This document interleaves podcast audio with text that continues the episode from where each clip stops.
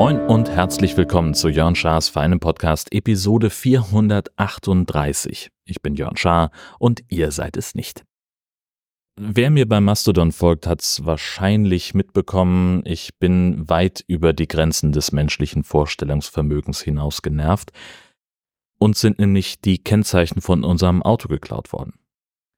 Ich hatte einen Termin oder ich hatte mehrere Termine in Heide das zog sich buchstäblich über den ganzen Tag. Der erste war um 10, der letzte war gegen 21.30 Uhr beendet und dazwischen war halt viel Luft und auch noch ein weiterer Termin und noch ein bisschen was so an, an Schreibtischarbeit zu tun. Deswegen war ich ganz froh, dass ich NDR-Studio in Heide unterkommen konnte und da arbeiten konnte und meinen, meinen Tag verbringen konnte, hoch und trocken und habe dort in der Nähe geparkt, in der Güterstraße am Bahnhof. Das ist ein großer öffentlicher, kostenloser Parkplatz. Und ich war zwischendurch auch noch mal im Auto, also gegen kurz vor drei war alles okay. Und dann wollte ich gegen halb fünf äh, irgendwo hinfahren und mir was zu essen besorgen, bevor ich dann zum letzten Termin des Abends komme und habe dann festgestellt, also ich bin schon auf den Parkplatz gegangen und habe irgendwie das Gefühl gehabt, dass was mit dem Auto nicht stimmen könnte. Dachte aber eher daran, dass versucht wurde einzubrechen, dass jemand die Scheibe eingeschlagen haben könnte, weil ich Trottel mein Notebook zwar in der Tasche, aber trotzdem offen hab rumliegen lassen und kam also ans Auto und stellte fest, es sind keine Kennzeichen mehr dran. Und der erste Schritt ist dann natürlich erstmal zu gucken, ob nur eins fehlt oder ob mehrere Kennzeichen wechseln, also sprich beide. Und so war es dann auch. Also laut ADAC passiert das bundesweit 160.000 Mal im Jahr, weil es Leute gibt, die für irgendwas Illegales ein Kennzeichen brauchen, das nicht ihrs ist. Die Empfehlung ist dann natürlich unverzüglich äh, eine Anzeige zu schreiben. Das habe ich auch sofort gemacht. Habe also erstmal die Polizei angerufen, um zu sagen, so, äh, was mache ich jetzt eigentlich? Und der sagte, nee, kein Problem, kommen Sie einfach zur Wache. Die kannte ich auch, wusste ich auch, also ich wusste, wo die ist und war dann wenige Minuten später da und habe das Auto aber stehen lassen, weil ich dachte, ich kann jetzt ohne Kennzeichen hier rumfahren und dachte halt die ganze Zeit, wie mache ich das denn jetzt alles? Denn nicht nur, dass ich noch mehrere andere Termine habe, sondern ich musste ja auch noch abends nach Hause. Ja, und dann haben wir also eine Anzeige geschrieben, der Wachtmeister da war sehr nett, aber gefühlt irgendwie, weiß ich nicht, zwölf, ich weiß, er war deutlich jünger als ich, hat mir mehrfach erzählt, dass irgendein Server-Update jetzt ihn davon abhält, das, das System zu benutzen und dass er jetzt ein Ausweichsystem benutzen kann, äh, mit dem er die Anzeige aufnehmen kann, aber ich kriege noch keine Vorgangsnummer, die würde er mir dann mitteilen, wenn er das in das andere System übertragen hat. Das hat mich natürlich relativ wenig interessiert, wie da die internen Vorgänge sind. Für mich war nur wichtig, dass ich das Auto in Ausnahmefällen bewegen darf. Also sprich zu meinem Abendtermin hin und dann von da aus wieder nach Hause. Mit der Bescheinigung der Polizei in der Tasche würde dann vermutlich ein Auge zugedrückt. Natürlich ist eine Fahrt ohne Kennzeichen erstmal illegal, aber so hätte ich zumindest den Nachweis darüber, dass die Dinger als gestohlen gemeldet sind und wenn ich dann eben erkläre, dass ich ja nur nach Hause fahre und sonst weiter nirgendwo hin, dann wäre das kein Problem. Ja, wie ging es dann weiter? Es war ja dann schon spät, als ich nach Hause kam am nächsten Morgen. Ich war sehr froh, dass ich mich von einem Termin am Freitag schon abgemeldet hatte, wo es nicht um irgendwie Arbeit ging, sondern mehr um Repräsentieren. Auch das gehört ja zu meinem Job, den Sender nach außen zu vertreten. Da war ich, wie gesagt, ganz froh, dass ich das äh, schon abgesagt hatte. Dann hatte ich nämlich Zeit, erstmal die Schadensmeldung an die Versicherung abzuschicken. Das geht online, da passiert auch sonst nichts weiter. Das fand ich auch irgendwie spannend. Und dann muss ich natürlich mich jetzt drum kümmern, dass wir neue Kennzeichen kriegen. Das Problem an der Sache ist, wir finanzieren das Auto. Das heißt, wir haben keinen Fahrzeugbrief. Das ist aber wohl so weit geregelt. Man kann dann äh, über das Autohaus oder direkt bei der finanzierenden Bank anrufen mit der Vertragsnummer und dem Kennzeichen, unter dem das Fahrzeug angemeldet worden ist und die schicken dann äh, den Fahrzeugbrief direkt zur Zulassungsstelle. Dort liegt er dann 14 Tage. In der Zeit kann man das Auto dann ummelden und dann wird es direkt nach dem Vorgang von der Zulassungsstelle wieder an die VW-Bank geschickt. So, das haben wir jetzt alles soweit in die Wege geleitet. Das dauert natürlich irgendwie, bis der Postversand durch ist. Ich finde ja Postversand dann auch ein bisschen zu unsicher dafür, dass das der Eigentumsnachweis für unser Auto ist. Keine Ahnung, wie die das machen, aber das ist zum Glück nicht unser Problem. Ich zumindest gehe davon aus, dass wir da aus der Haftung sind. Und jetzt läuft das also so, dass wir, also die Bank sagte, rechnen Sie drei bis vier Werktage ein, bis das wirklich dort eingegangen ist. Ich habe auch schon einen Termin für in drei bis vier Werktagen geklickt, werde dann entsprechend vorher morgens anrufen, ob es wirklich hinhaut, ob alles passt und dann mit dem Auto, mit den Kennzeichen, mit den Papieren, die ich beibringen kann, zur Zulassungsstelle fahren und dort dann hoffentlich innerhalb weniger Minuten diese Anmeldung dann fertig haben. Bis dahin wünsche ich demjenigen, der sich gedacht hat, dass das eine gute Idee ist, ohne Scheiß, ich will tausend Kamelflöhe, Durchfall und eingegipste Arme. Ich, ich, ich bin so angepisst davon, weil es halt so eine Scheißaktion ist und weil ich so eine Kackrennerei damit habe. Und dann darüber hinaus führt das ja auch zu weiteren Konsequenzen. Ja, ich habe am Montagabend einen Termin in einer relativ abgelegenen Gegend und habe mir jetzt dann also entsprechend einen Leihwagen genommen. Das kostet Geld. Die Bank nimmt Gebühren dafür, dieses, den Brief zu verschicken. Die Zulassungsstelle nimmt auch Gebühren. Die Schilder kosten Geld. Also ich habe durch diese Scheißaktion, die niemandem irgendwas bringt, habe ich jetzt irgendwie Kosten und Rennerei. Und wollen wir mal ehrlich sein, irgendwo in dem Zeitraum Viertel vor drei bis halb fünf hat jemand diese Kennzeichen abgenommen. Möglicherweise ist der damit sofort irgendwo zu einer Tankstelle gefahren und ist abgehauen, ohne zu bezahlen. Dann, ja gut, dann war es vielleicht eine Tankfüllung, die da hingekommen ist. Vielleicht hat er die aber auch irgendwas aufbewahrt, weil er eine größere Sache vorhat, wo er Angst hat, erwischt zu werden oder weiß der Geier was. So, am Ende des Tages bringt dieses, diese Aktion niemandem was außer mir Rennerei und Scheiße. Und dann kommt ja noch dazu, wir haben ja dieses, die, wir, es waren ja Wunschkennzeichen und die passten eben zu dem Kennzeichen am Wohnwagen. Das war also schon, irgendwo hatte das ja einen, einen Sinn, wie wir uns das überlegt haben. Ja, also jetzt haben wir dann das reservierte Kennzeichen ist zumindest ähnlich, aber das Kennzeichen, was wir mal hatten, das ist jetzt als gestohlen gemeldet, zur Fahndung ausgeschrieben und für zehn Jahre gesperrt. So, das ist jetzt einfach, selbst wenn es so wäre, dass, keine Ahnung, ein Spaßvogel gedacht hat, ich schmeiß das hier in den Busch oder, oder leg's unters Auto, wo ich sogar geguckt habe, ob die nicht da sind. Selbst dann könnte ich diese Kennzeichen nicht mehr benutzen. Die sind jetzt einfach gesperrt.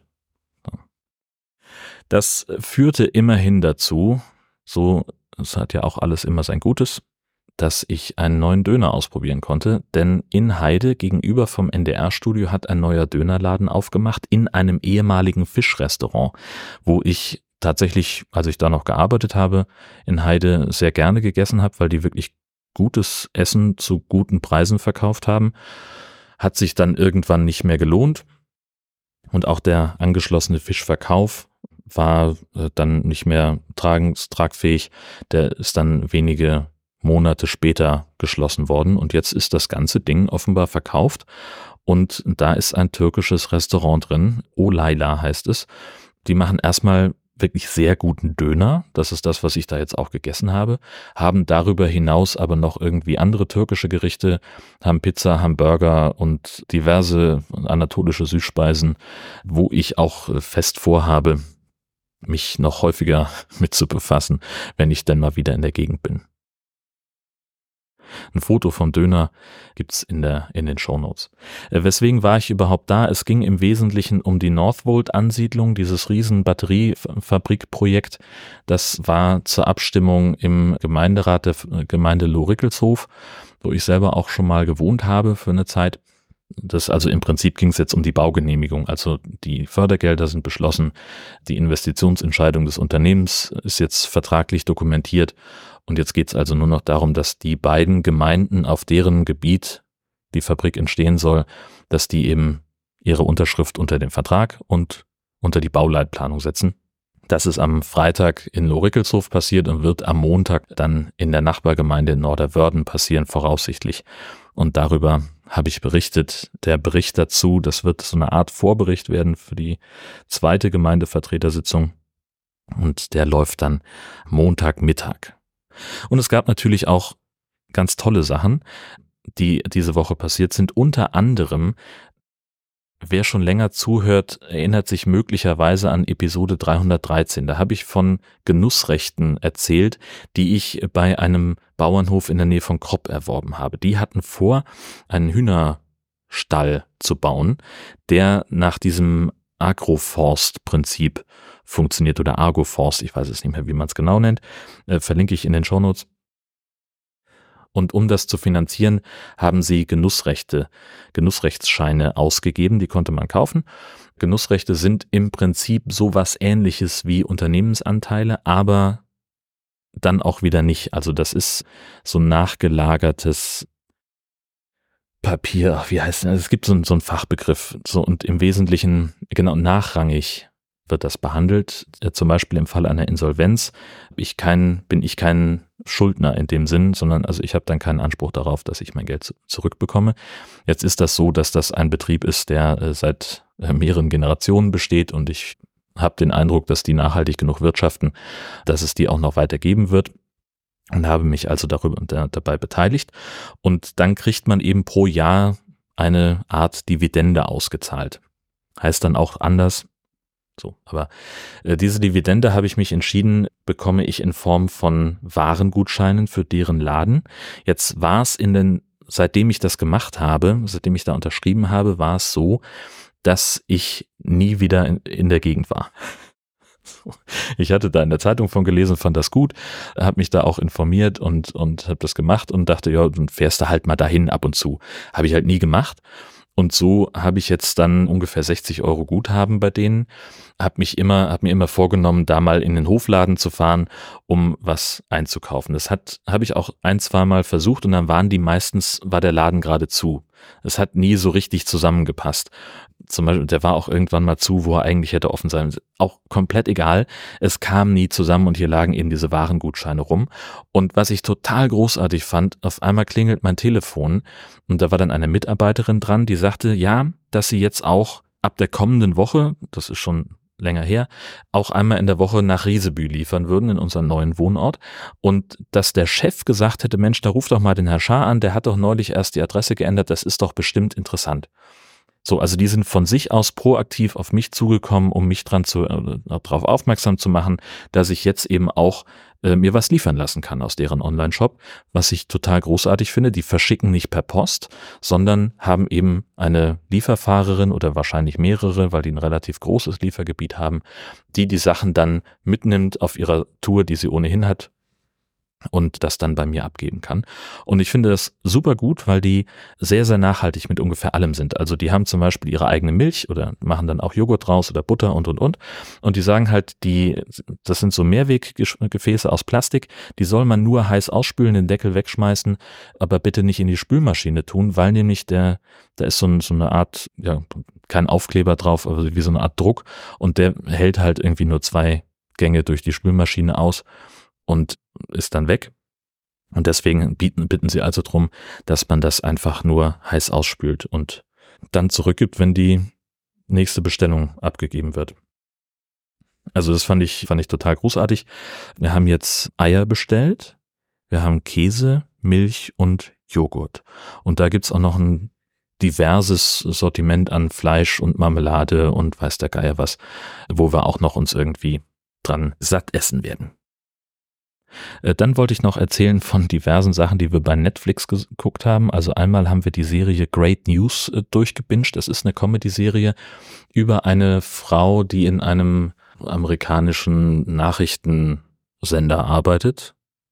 Oder einer, das ist am Ende irgendwie eine, eine Redaktion, eine Nachrichtenredaktion, die in einem Kabelprogramm Lokalnachrichten produziert. Wenn ich es so würde ich es, glaube ich, übersetzen.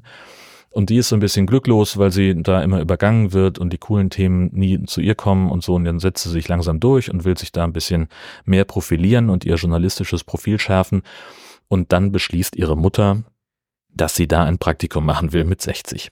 Das führt natürlich zu den Verwicklungen, die man da erwarten würde. Es ist eine wirklich niedliche, lustige Serie, die mir eine Menge Spaß gemacht hat. So dieses mit Slapstick-Elementen, mit Intrigen und Missverständnissen und einer Liebesstory und so weiter. Äh, das kann man sich wirklich gut mal angucken. Das sind irgendwie zwei Staffeln. Dann wurde es abgesetzt. Das war ein bisschen schade. Was ich dann auch gesehen habe, war die Mitchells gegen die Maschinen. Ist ein Animationsfilm, der so ein bisschen crazy ist in seiner also ist halt nicht ganz so ein harmonisches Ding, sehr viel Chaos. Es geht um in, in erster Linie um Katie Mitchell, die gerade mit der Highschool fertig ist und auf die Filmhochschule will und sich wahnsinnig freut, dass sie da angenommen wird, weil sie halt so ein bisschen das, ja, das verrückte Kind ist. Die hat immer crazy Ideen, ist super kreativ, macht Videos mit ihrem kleinen Bruder und dem Hund, der irgendwie ein Mops ist, den man kaum als solchen erkennt. Und und sie hat natürlich so den, den klassischen Teenager-Konflikt mit den Eltern. Der Vater ist so ein Naturbursche, der Sachen reparieren kann und eigentlich so das ganze Thema Handys irgendwie nicht so cool findet.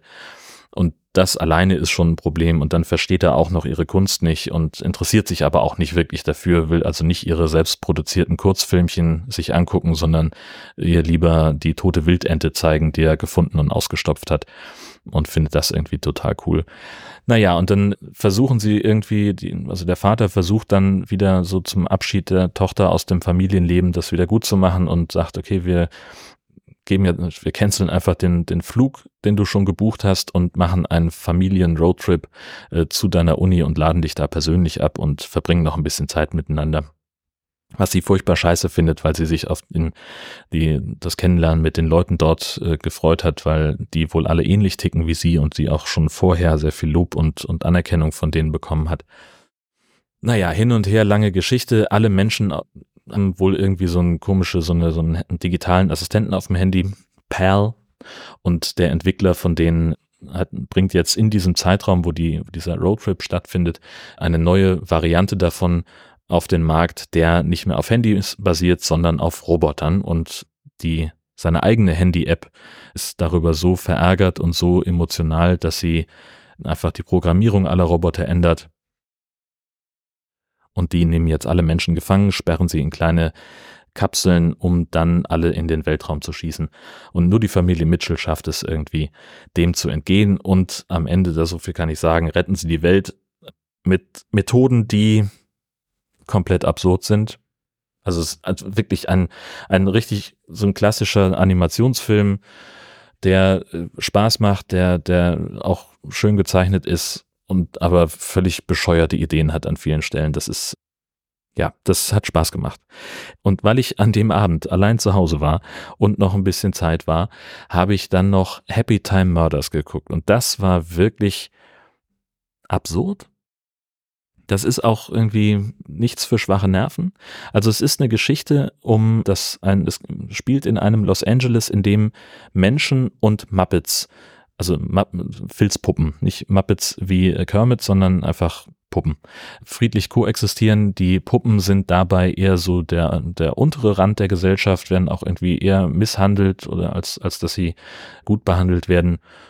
Und wir begleiten eben den Privatdetektiv Phil Phillips bei Ermittlungen in dieser Puppenwelt, weil es da Mordfälle gibt und alles ist irgendwie schräg.